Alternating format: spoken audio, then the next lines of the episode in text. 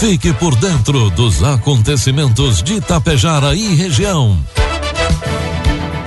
A partir de agora, Tapejara Notícias, segunda edição. Um trabalho da equipe de jornalismo da Rádio Tapejara.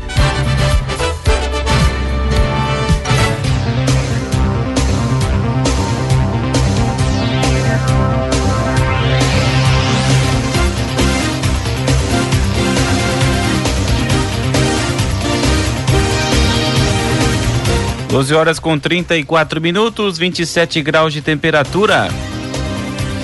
Boa tarde, está na aqui pela Tapejara FM 100,5. Tapejara Notícias, segunda edição, nesta quarta-feira, 30 de novembro de 2022. Tempo ensolarado, muitas nuvens de Tapejara e você confere agora os principais destaques desta edição. Em Ibiaçá, cadastramento para programa de incentivos à produção de silagem inicia amanhã. Mais dois contemplados nos sorteios da campanha Nota Fiscal Gaúcha em Charrua. Trabalhos são intensificados para a abertura do Natal Esperança 2022 em Tapejara. E nova rodada de leilões dos bens de Maurício Dallagnol acontece nesta quinta-feira. Tapejara Notícias, segunda edição, oferecimento Laboratório Vidal Pacheco e Cotapel. Tem novidade no programa de pontos Cotapel. Além de somar pontos na compra de insumos, a partir desta safra de inverno, a campanha irá contabilizar pontos para a entrega de grãos das quatro culturas que trabalhamos: soja, trigo, milho e cevada. A cada saca entregue em uma de nossas unidades, o produtor soma um ponto. São mais de 25 opções de prêmios incríveis te esperando. Então vem logo deixar seus grãos, somar pontos e trocar por televisores, celulares, ar-condicionado e muito mais. Para mais informações, entre em contato com a unidade Cotapel mais perto de você. Cotapel, ao lado de quem produz.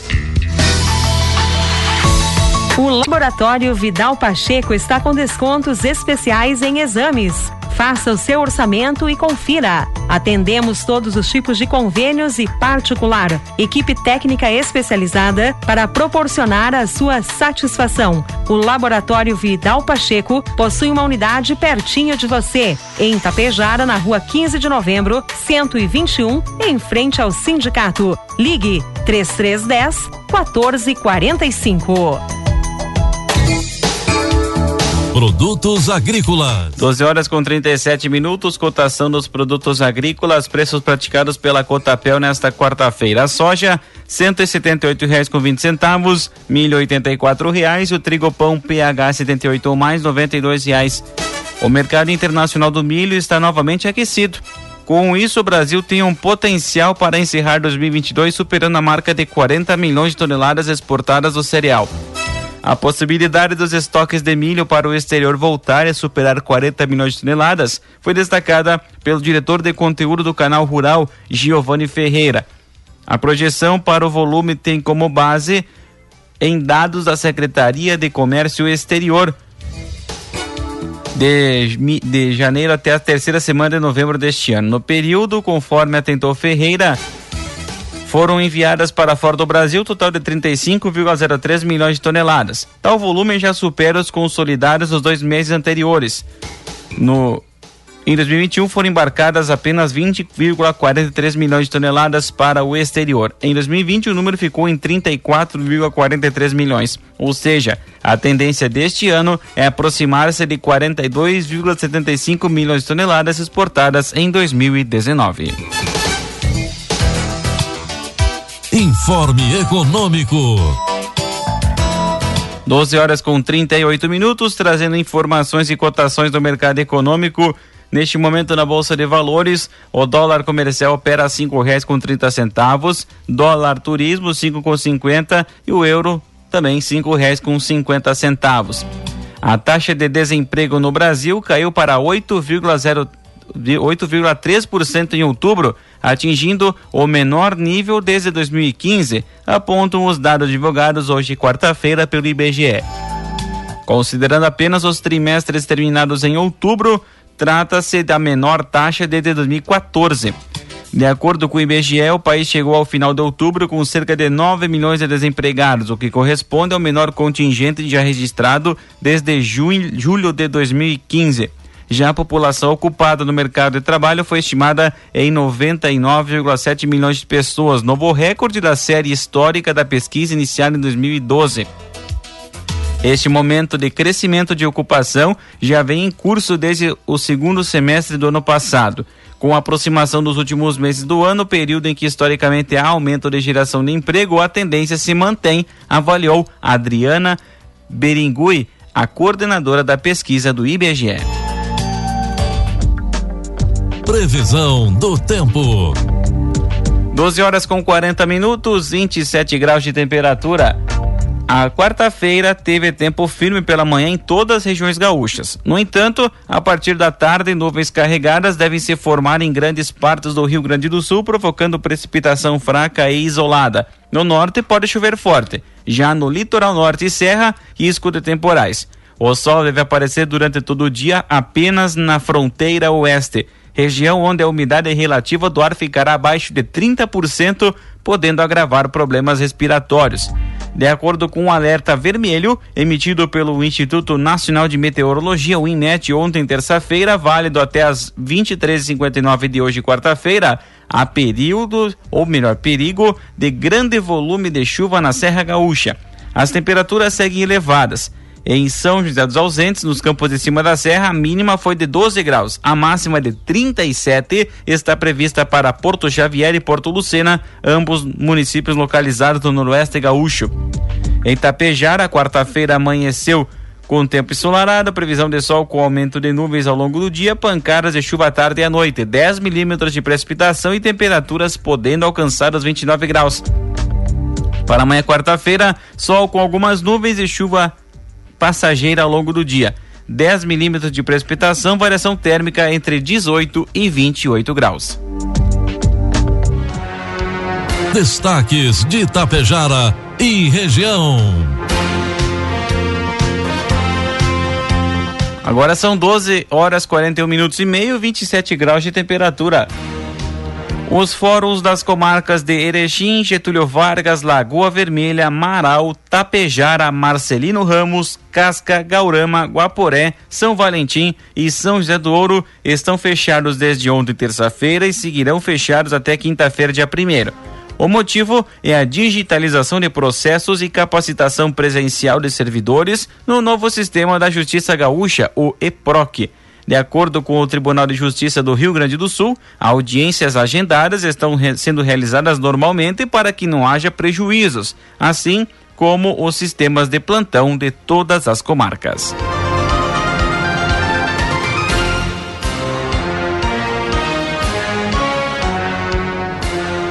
Em virtude de viagem do prefeito Big e do vice Jeep a Brasília, o prefeito em exercício de Tapejara Carlos Eduardo Oliveira estará realizando atendimento ao público nesta quinta-feira, dia 1 de dezembro, apenas pela parte da manhã. A Prefeitura agradece a compreensão de todos. Nos últimos dias, servidores municipais e voluntários seguem trabalhando de forma intensa na produção e decoração natalina que irá ornamentar as praças e ruas de Tapejara. Nesta semana, diversas frentes de trabalho estão engajadas para finalizar os enfeites que aos poucos já estão sendo colocados na cidade. Os trabalhos também contam com a participação da primeira-dama, Nara Terezinha Wolff, da esposa do vice-prefeito Vanderleia Favreto. No próximo domingo, dia 4 de dezembro, este trabalho poderá ser visto de forma completa com a programação de abertura do Natal Esperança 2022 na Praça Central Silvio Ugini. 12 horas com 43 minutos e meio, 27 graus de temperatura. Na última semana foi realizado o sorteio dos ganhadores dos prêmios da campanha Nota Fiscal Gaúcha, referente ao mês de novembro em Charrua. Os sorteados ganharam um prêmio de 500 reais cada, sendo Adelir Alves Machado e Everton Bazejo. Ambos terão 90 dias para realizar a retirada do prêmio junto à tesouraria do município e anexo à prefeitura municipal. Para participar dos sorteios, deve-se fazer o cadastro no programa através do site nfg.cefaz.rs.gov.br e sempre que for comprar, ter por costume solicitar ao vendedor que inclua o número do seu CPF no documento fiscal.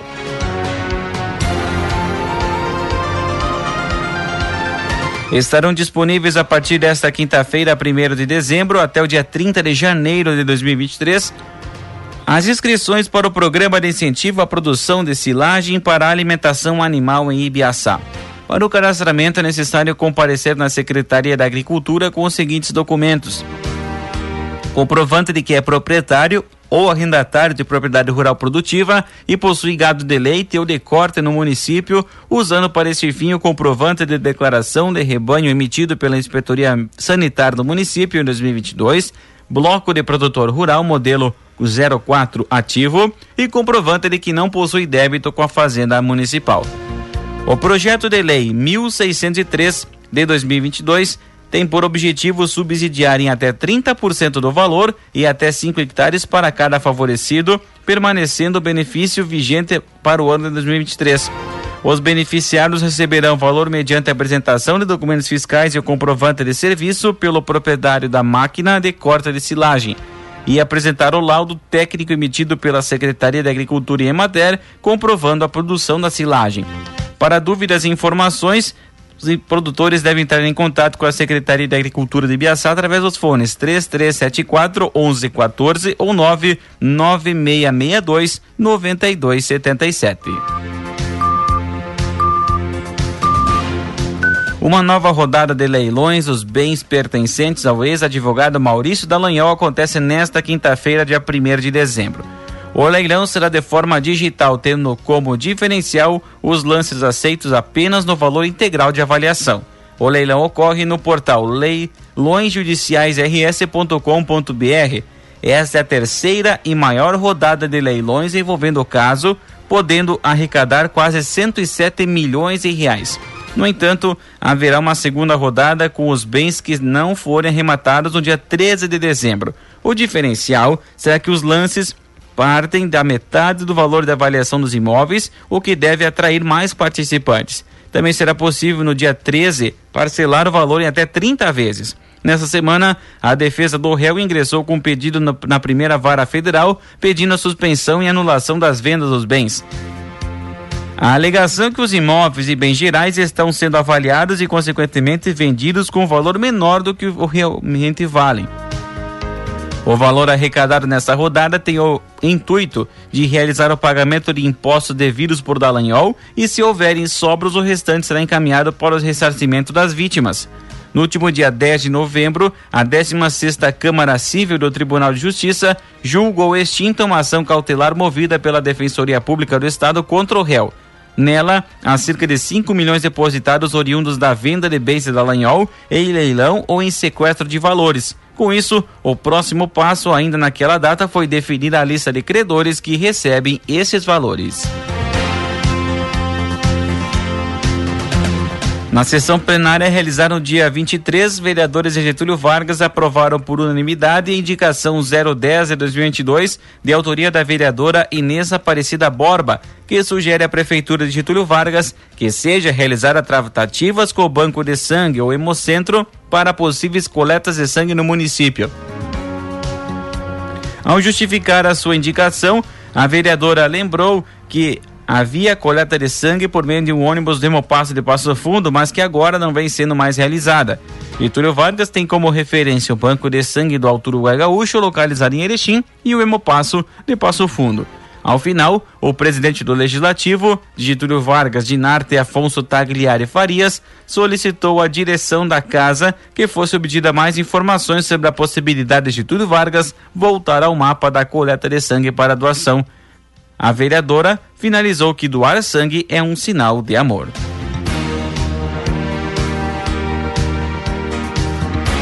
Doze horas com 48 minutos, 27 graus a temperatura.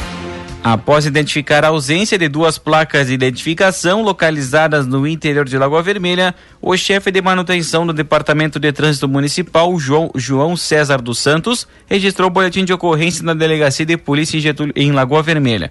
Uma das placas furtadas identificava a comunidade do Alecrim, em frente à propriedade da família Douzan, e outra placa identificava o acesso a Capão do Cipó. O chefe de manutenção lamenta, pois as placas foram instaladas recentemente, contribuindo principalmente com aquelas pessoas que travegam em razão de trabalho, a exemplo de caminhoneiros com o transporte de grãos. As placas eram feitas em aço com adesivo refletivo, proporcionando melhor visualização tanto durante o dia quanto à noite. De acordo com a legislação vigente, é considerado patrimônio público todo conjunto de bens e direitos de valor econômico, artístico, estéticos, históricos ou turísticos pertencentes aos entes da administração pública direta ou indireta. Dessa forma, ruas, postes de luz, praças, placas de sinalização e toda a estrutura presente neles fazem parte do patrimônio público, seja municipal, estadual ou federal. Causar danos ao patrimônio público é crime previsto no artigo 163 do Código Penal, sob pena de que pode ir de seis meses a um ano de prisão ou pagamento de uma multa, Além disso, configura um prejuízo para os cofres do ente público.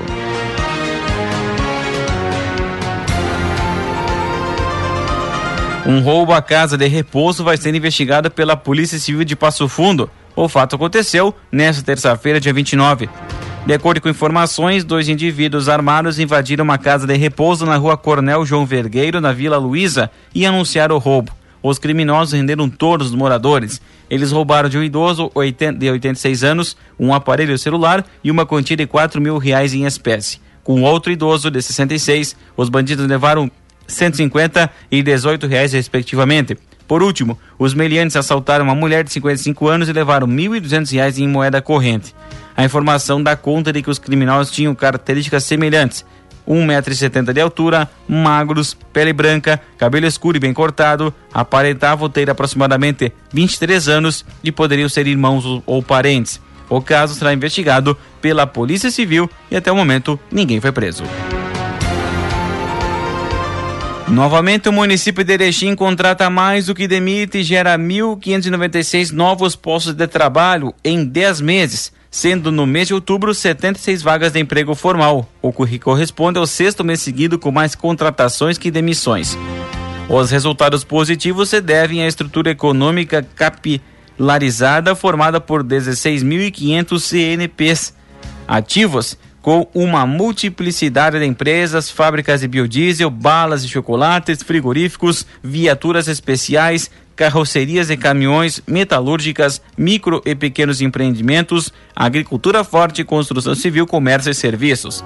Segundo informações do Cadastro Geral de Empregados e Desempregados, o CAGED, publicadas ontem terça-feira, das cinco áreas pesquisadas, serviços, comércio e construção civil ficaram positivas. Agropecuária e indústria demitiram mais que contrataram.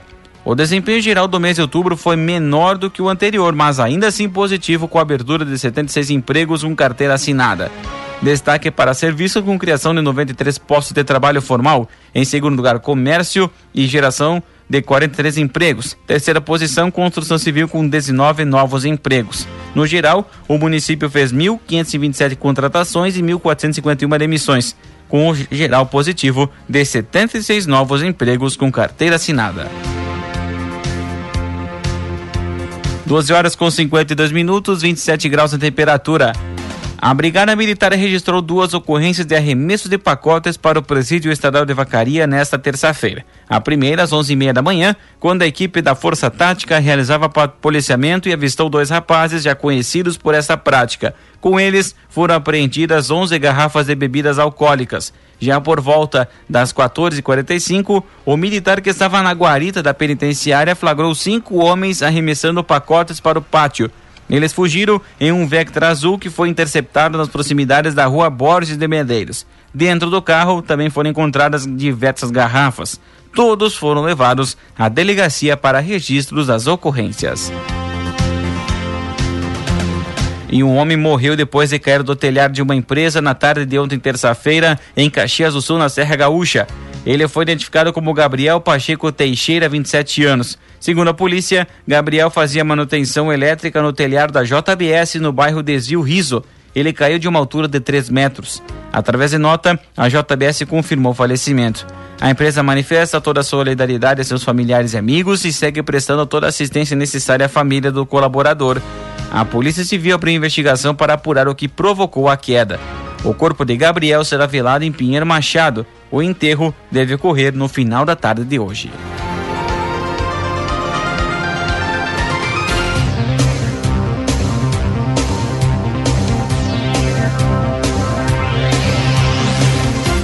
Doze horas com 54 minutos e meio, temperatura subindo para 28 graus. Encerramos por aqui a segunda edição do Tapejara Notícias, que contou com oferecimento do Laboratório Viral Pacheco e da Cotapel. Novas informações decorrer de nossa programação amanhã, às 7 horas da manhã, na primeira edição do Tapejara Notícias. A todos um ótimo dia. Até lá. Tem novidade no programa de Pontos Cotapel. Além de somar pontos na compra de insumos, a partir desta safra de inverno, a campanha irá contabilizar pontos para a entrega de grãos das quatro culturas que trabalhamos: soja, trigo, milho e cevada. A cada saca entregue em uma de nossas unidades, o produtor soma um ponto. São mais de 25 opções de prêmios incríveis te esperando. Então vem logo deixar seus grãos, somar pontos e trocar por televisores, celulares, ar-condicionado e muito mais. Para mais informações, entre em contato com a unidade Cotapel mais perto de você. Cotapel, ao lado de quem produz. O Laboratório Vidal Pacheco está com descontos especiais em exames. Faça o seu orçamento e confira. Atendemos todos os tipos de convênios e particular. Equipe técnica especializada para proporcionar a sua satisfação. O Laboratório Vidal Pacheco possui uma unidade pertinho de você, em Tapejara, na rua 15 de novembro, 121, em frente ao sindicato. Ligue 3310 1445. Tapejara Notícias, segunda edição. Uma realização do Departamento de Jornalismo da Rádio Tapejara.